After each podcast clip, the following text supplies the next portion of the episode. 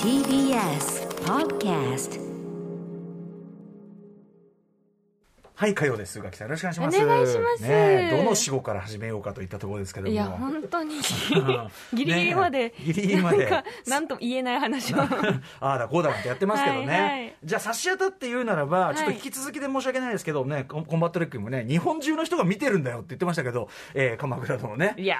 ーもう嬉しいえー見ておりますという相性嬉しいい。やでもね、あの歌丸がね、そのみんなが、日本中のみんなが見ているコンテンツに、歌丸が最後に乗っかってくるっていうのがまたいいよね、最後じゃねえよ、別にってさ、こっから乗る人だっているだろ、別にっていう、ね、いらっしゃるでしょ、いらっしゃるでしょ。おーいやいやいや、だからすごく楽しい、まあ、ちょうどね、先週、壇の浦終わって、うんあれもまた良かったですよね。ちょっとあの義経キャラがさ、うん割とこう最古な感じで描かれてきたけど今回の流れは、うん今回はちょっとこうとはいえなんかこうだからああやってさ思い入れさしといてがもう確実そうねあもうもうフラグだもんねもうね、はい、死ぬ。まあ、死ぬんだけど、はい、死ぬって思う歴史的にもね、それはあの、何、都市伝説的なあの、モンゴルで生きてるとかじゃない限りはね、うん死ぬんだけなんど、とそれも辛いは。思いをするであろうというのがもう見えてきちゃってて。ああいうなんかちょっとほろりとさせる演出なんか入れてきたらもう要注意ってみんな分かってきてるもんね、これねそう。もう散々それはさせられてんのよこっち散々それもう経験してっからさみたいな感じで見てましたけれどもいやいやいやだからと楽しく見てるんだけいやいどやで追いついちゃったじゃないですか、うんうんだからもうしょうがないと思って先週も言いましたけど、うん全く同じ時代そして同じキャラクターというかなあの人物たちが出てくる草燃えるっていうね、はいはいえー、と昭和のですね1970あれは8年とか1979年ですね岩下1979志麻さんの歌そうですそうです、よねはい1979年の大河ドラマで僕リアルタイムでも一応この頃はまだ子供だったんで、あのーなんていうの大筋でつかみながら見てたんですけど、うんそれですごくやっぱこの全体の話はなんとなく知ってたのは、はいで石坂浩二さんが頼朝でというでそれをね、あのーあんまり先に進みすぎるとやっぱりこっちもね展開もまたあれだから重なってきちゃうから、壇の浦だったら壇の浦のとこまで見るみたいな、 やぴってるんですよったりのところねそうそうそうので先ネタバレになっちゃうからそうそうでどういうその描写の差があるかなみたいのを見るのがすごい面白くって、あーはいただ一つ言えるのはやっぱり草燃えるが1979年の時点で、うんあの自体が非常に画期的な大河ドラマだったということみたいですよね、例えばあの今回もすごく現代風の言い回し多いじゃないですか、はいなんだけど実は草燃えるがまさに現代的な言い回しみたいな当時の現代的な言い回しを積極的に取り入れたという、なんかそういうこうなんていうんだろう時代劇的な会話の仕そうそ方うではなく現代人の話し方を取り入れるみたいなのもやってるし、あと人物の解釈も、えっとやっぱり義経というと義経が絶対的に良くて頼朝が悪者みたいになってたけど。そうですよねどうしても半々びいきな感じがそうそうそうまさにそれなんだけど、あのーこの「草燃える」ではもちろんあのく須田すく須田さんの演じるあれよりは国広とみゆき義経はまだもうちょっとまっすぐな人なんだけど、まあまあちょっと今回は相当バーサーカーですからねそうね、なんだけど、あのー同時にやっぱりそのまんまとそのなんだあの法皇のね、うんあの実中にはまっちゃってだからそのうん義経側にもはっきりこうなんていうのかなしなん好きといういやか。そこさみたいそなうとこありそうますよそねう、お前さみたいな感じがちゃゃんんとある人って描かれてもこれがやっぱ当時としては画期的とだったみたいですし、確かにそうですそうなんですよあのキャスティングって意味でもあの松平健さん演じるのが義時で、はいはいまさにあの小栗健さんうん小栗旬さんがね演じてらっしゃるあれなんだけど他のキャスティングにもあの草前光子さんがうんあの法王のあの横についてるあの、はいはいはい鈴木京香さんがやってる、はいあの役を草苗さんがやってたりとかあのキャスティングも結構重なるんだなみたいなのも確認して見ていただいたりとかねありますよね。ですで、あの特徴としてはあのこの草燃えの方はあの架空の人物がちょいちょい出てくるわけですよ。うんへーでそのそれによってそのいろんなこう、まあ、例えばあの非常なこういう判断とか、うんそういうのをこうあ表現していくんですけど。天狗とかってことですかん天狗とかってことあですそかうじゃなくてあの架空の架空の人物例えばあーこ人こ普通にそう今回もガッごキめーんながさい演じてる八重さんってさ、はいはいあのまあなんていうの史実にはちょっと微妙わかにんなねいけどっていう,、んそうちょっとまあこうであったかもしれないぐらいの感じだけど、あの今回で言えば八重に当たるような役を茜っていう役を松坂慶子さんが演じてへて、ーまあ、ちょっとあの役回りとか起きる頃は全然違うのこれ架空の人物なんだけど、うんはいこれ何のために置いてるかっていうと一重に頼朝がクソであるっていう件をあの表現するためなんでやっぱり義時がかあのなんていうのあの片思いっていうかずっと思ってて。うんえーなんなら結婚したいと思っててって相手っていうところ大きく方も似てるんだけどこっちもまた地獄みたいな展開ででもあのなんていうのお父さんに当たる人を頼朝が殺してしまうというその構図も同じなんですねなんでもう頼朝そうなんだけどそここであの例えばな頼朝あの石坂浩二版頼朝クソ場面の僕これ名場面だと思うんだけどもうこはれいモノマネ覚えようかなと思ってんだけ どあのだからお父さん殺さないでってこう嘆願しに行くわけですよ、はいで義時もこう口添えしてうんうんうん殺すことないじゃないですかうんうんみたいなこと言ってで最初頼藤はもうそんなこと言ってだってこんなん示しがつかんからつって、それは殺しますよみたいな伊坂浩二が言ってんだけど松坂慶子が来て茜がね、うんうんでこうやってあのどうかってこうやってやるじゃないそうすると石坂浩二の演じるこの頼朝が「おおそれはなんとかせねばいかんな」みたいな。怖っなって、ううんん、そうかっつって、うん、考えておくみたいなことを言ってであの茜が去った後に義時に、さっきああ言ったけどないから」みたいな。示しつかんからさっきはああ言ったけどあの普通に殺すからみたいなこと言って「はっ」つってであの「いやあの助殿」みたいな、うんだったらなんで先ほどあのような甘いお言葉をおかけになったのですか、あのような美しい女とは知らなかったのだ茜の茜の前に出ると言えなかったのじゃだとしたらもうずっと茜を全面に出すしかねえって感じになってくりますよね。挙句ですね、うんその茜にその頼朝あの石坂浩二版版の頼朝はこれ、まあ、史実ではないんだけど、うんえーっと呼ばいをかけてですねあ最悪じゃん。それでまあなんかまあ望まぬ子供を産ませうん、本当に最悪じゃん。そうなんですそうなんですでなおかつそれを義時にバレて義時がどうなってるんですかみたいなことを言いに行ったら「な?」みたいな。これはお主とわしとの秘密じゃぞ。 なんだ政子には言うなよ。政子には言わな二人の秘密、主君と従従者というのはこういうように一つは秘密を持つものだよな。みたいな。なので、これは政子には言うなよ。みたいな。本当に好きになでれない。で学義時えー松平健さん演じる義時が愕然とするという、うんうん最高にの場面がありま してちょっとこの前の石坂さんのそのセリフ回しをちゃんと覚えようかなと思ってるんですよ そのレベルうんに。おおそれはなんとかせねばなら あとあのような美しい女とは思わなかったのじゃ何の話してんのお前っていうやーそうすごいの。そう思うともうね今回の吉友はまだなんかバチンされてるからまだそマうそシうでしたね逆襲もされて るしやっぱ大泉洋さんの愛嬌があるじゃないですか、まあそうですね、うん、石坂浩二もやっぱ愛嬌もないから別に、辛い、うん普通辛いに「やだこの人」みたいな嫌 い「嫌いだわ」みたいな、まあ、それ石坂さんが見事演じてらっしゃるわけですけども。はいなのでね、あの草あもら草もってその前は残ってなくて総集編しか残ってないんで、あのスピードめっちゃ速いんですよ。どうしてもね U- そうかいつまんでるでしょうからそうち U ネクストで見ると、うんあのめちゃくちゃ速いんでおすすめでございます本当ょっにと。じゃあそっちも始め るかあの13人がねちょっと先に進むまでそういうことをね、やってちょっとテレビの話もう一個したいよねちょっそとうね。そう言いたいのあるいい言いや話しまたいしょうのあるよいアやフやろうシックタースジャンクションテレビ大好きテレビの テレビの話ばっかり。 After Six Junction.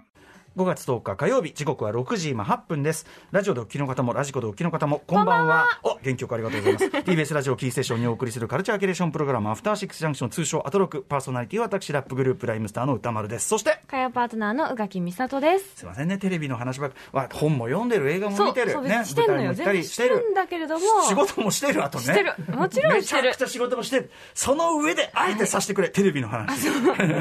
最近面白かった酒の進んだテレビ、えーしかもやっぱね特にやっぱ NHK 恐るべしと言いましょうかでねもこう UNEXT で見られるからっていうのももちろんあるとは思うんですけどそうその追いかけで見られちゃうからアクセスできちゃうっていうそうなんですよで先週もねあれは放送のあの合間ですかねとにかく僕が、あそういえばこの話忘れたわっつって「うんうんあの魔改造の夜」というね、はい番組を NHK がやっててあれめっちゃ面白いですよねっつっそてでそしたらあの宇垣さんもご覧になあっててのリアルタイムで見てたんですけど、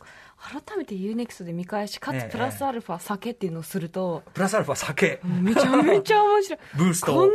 白いテレビある改めてちょっとう宇垣さんからこれ「魔改造の夜」どういう番組なのかご説明をお願いしていいですかそうですねもう概要なんて言うんだろう本当に魔改造しちゃう夜なんですよねあの家電とか、はいい本来のこう用途がある、まあ例えばこうお掃除ロボットはおはい掃除するためにあるのだが、おええお掃除ロボットを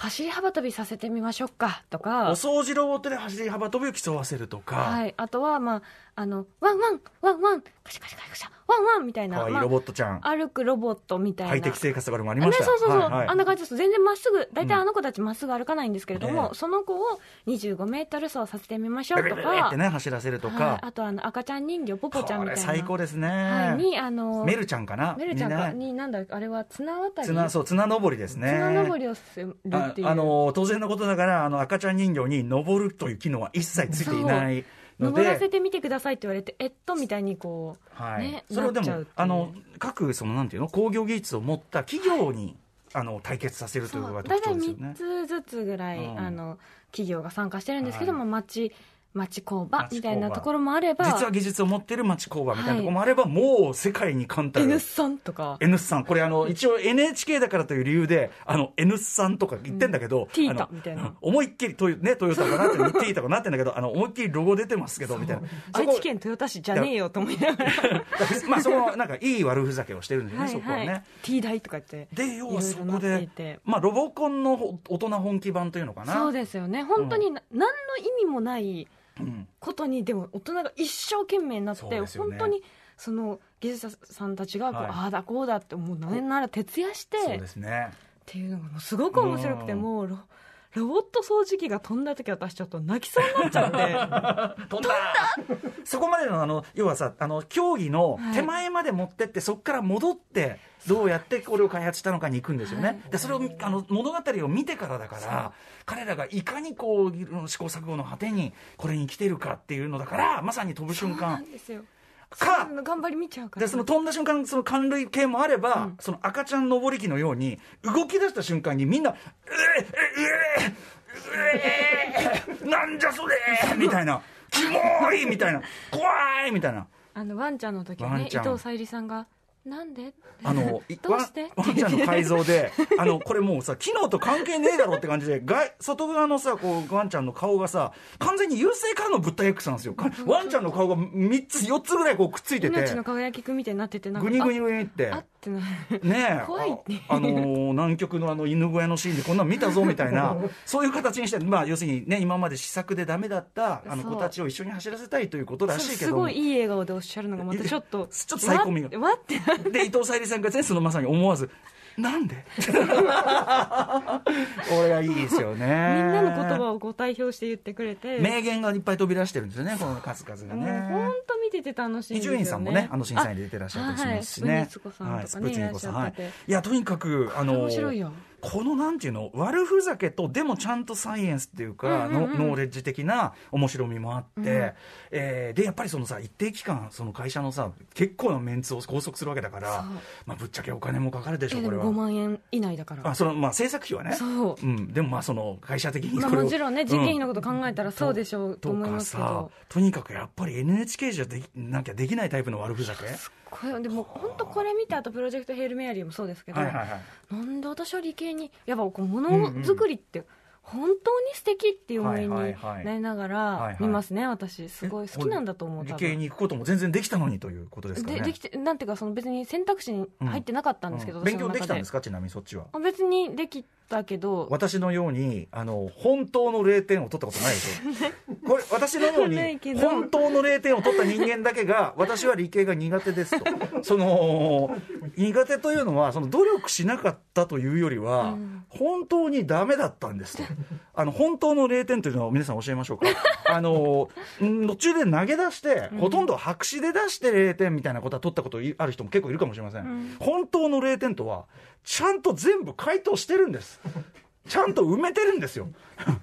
ちゃん埋めた上でちゃんと埋めた上で0点なん ですよ。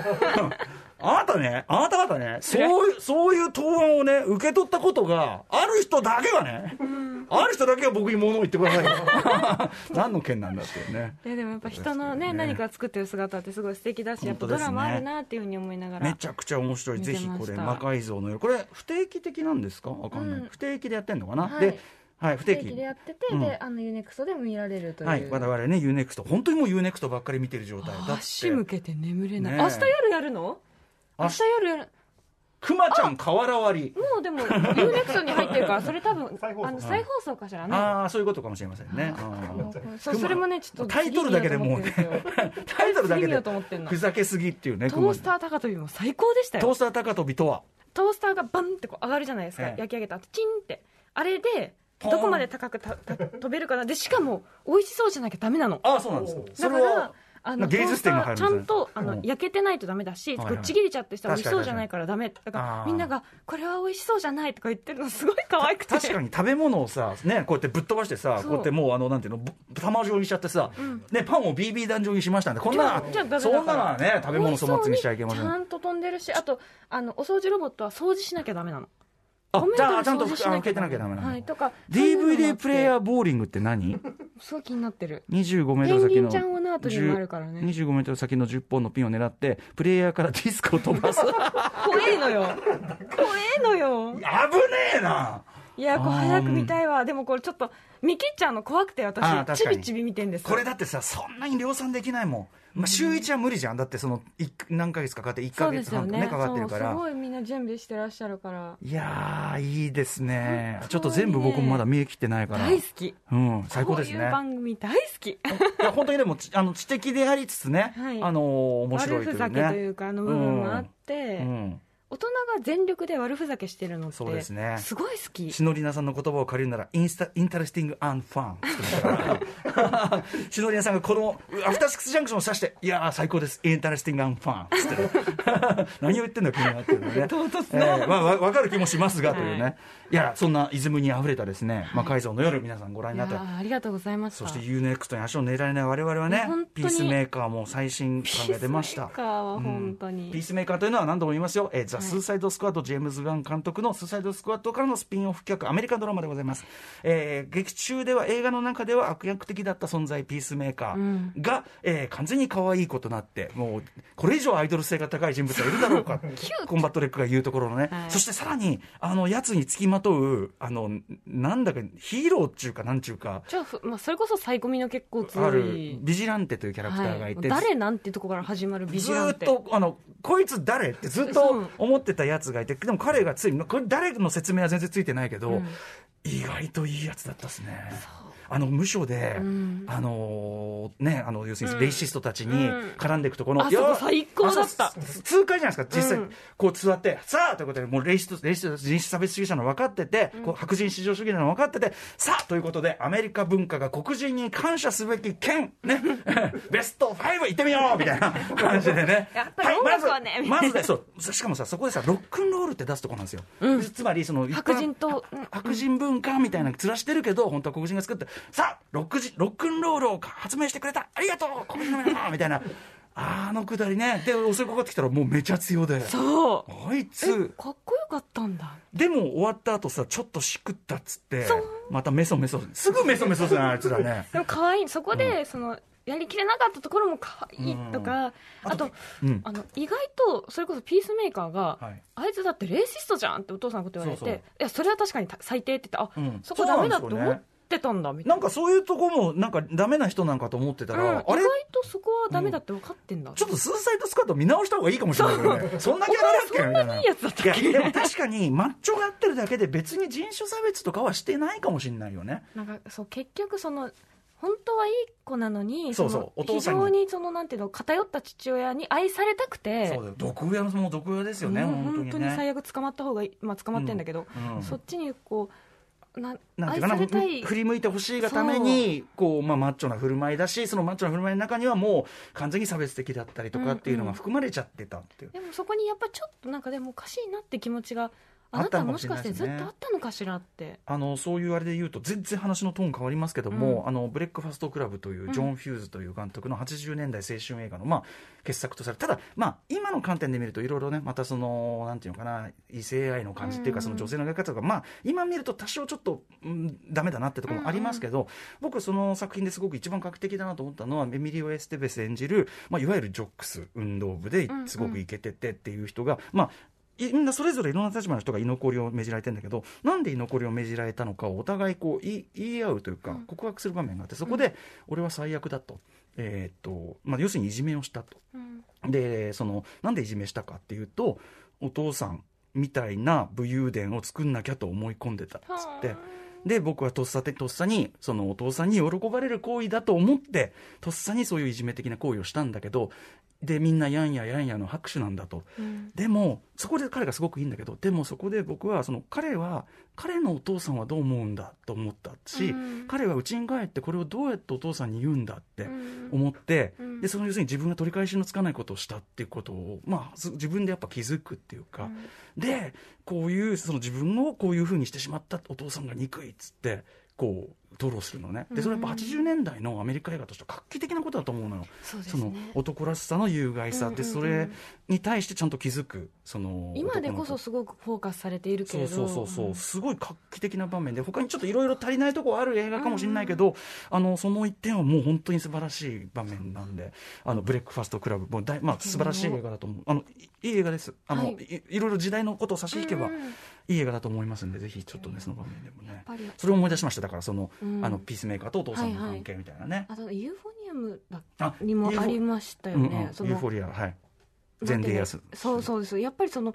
あのいわゆるアメフト部なのかな、うんうんあの男の子たちのお父さんの描かれ方って、うんうんうんそのやっぱ一定のなんていうのかな、うんうんありますよねやっぱりねそりゃ、うんこう理想像息子をこういうとこ入れて、こう強い男であれみたいマなッチョであれっていうねマッチョでまさしくですでもさそのさまあじゃあ5億譲ってマッチョであったとしても、うんなんでそれがその他者に対する暴力として向かうのかそれによっ優てしい優しいマッチョであれという、だから 結局そういうところで しか、要するに他者を貶めることでしか自分を上げられないっていう発想なわけで、そよねの時点ですでにもうその、お前の言ってることもう中身なすっかすかだからっていうさ、うんうんうんことにもなるし、んっていうことをまあだから近年はねこのピースしかもピースメーカーみたいなキャラクターでや,、ね言ってるやってることとか相変わらずしょうもないギャグとかなんだけど本当にひどいんですけどパンツ一丁でうろうろしてる男なんだけども。あ、ぜひぜダひメピースメーカーご覧ください。ダメすいません。テレビの話ですいませはん。いテレビ大は好き、 いテレビ最高。ということで、この後すぐは海外文学ファンと翻訳家たちの祭典第8回日本翻訳大賞、私たち本も大好きですよね。はい、もちろんですよ。今年の最終選考に残った5作品について選考委員を務める翻訳家の柴田元幸さんにお話を伺います、はい、えーそして7時からは日替わりでライブや DJ プレイをお送りする音楽コーナーライブダイレクト今夜のアーティストはこちら番組月1レギュラー TRF のリーダーで盛り上げ番長の d j k o さんが登場えー火曜久しぶりですね、はい今日のミックステーマ毎月ねあの違うミックステーマで DJ ミックスをしていただいてるんですが、今日はなんと1980年代新宿にあった某ディスコの再現ミックス多分ね僕よりもちょっと上の世代のディスコなんですよじゃあだから中それ村さんも経験はなさってないそうです多分このズバリの時代は行ってないという、なのでちょっとねタイムマシンに乗った気分で楽しみたいと思います7時40分頃からの新概念低唱型投稿コーナーはあなたの心に残る褒め言葉を紹介する「マイスイート褒めこんなに嬉しいことはない」そして8時台の特集コーナー「ビヨンドザカルチャーは今年のグラミー賞をクラシック音楽目線で振り返ると何が見えてくる特集 by 小室孝之さんはいということで、えー今年の4月4日第64回グラミー賞が発表され、えーシルクソニックの4冠獲得ジョン・バティステの大躍進などが話題になりました番組でも番発売あの発表当日にね高橋よしきあ義明さん、えー義明さんをお招きして、えー解説いたしましたでその時も少し触れましたが実は今回のグラミー賞メゾソプラノ歌手の藤村美穂子さんやチェロ奏者のま松本エルさんといった日本人もクラシック音楽部門で受賞した、ただ日本の報道ではそれ日本人が受賞しましたよどもありじゃないですか、なんですけどこの人たち実際どこがどうすごかったのかそしてジョン・バティステもちろんポップ部門でもいろいろ取ってますが、クラシック部門でも実はノミネートされているイメージがなういん、その意味とははたまた今年のクラシック音楽部門で起こったある変化の理由とはということを伺っていきましょう、はい、実は歴史的に重要だという今年のグラミー賞のクラシック音楽部門について音楽ライターの小室孝之さんに解説していただきますはい、それでは「アフターシックスジャンクション」行行っっててみみよようう残りの時間で私事情報をぶっ込ませていただきますと、はいえー5月15日日曜今週日曜に名古屋ミッドランドストライシネマで森田芳光監督作品「春の」えートークショーに私登壇しますが、えー新たに発表された分で言いますと5月28日の土曜神戸元町映画館、はい、こちらで森田芳光監督作品あらデビュー作「のようなもの」の上映、えー、午後午後2時50分の回上映後に私登壇いたします。